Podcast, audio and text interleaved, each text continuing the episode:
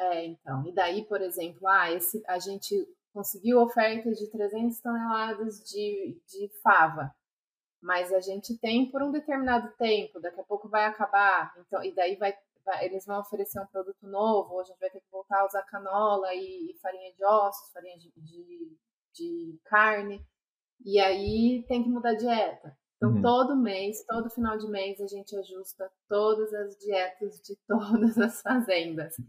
E, e por questão é, financeira também, né? Que o preço dos contratos muda, então a gente tem que ajustar isso também, né? Então, final de mês para a gente é corrido, porque é muita, muita fábrica de ração, muita dieta que tem que ajustar.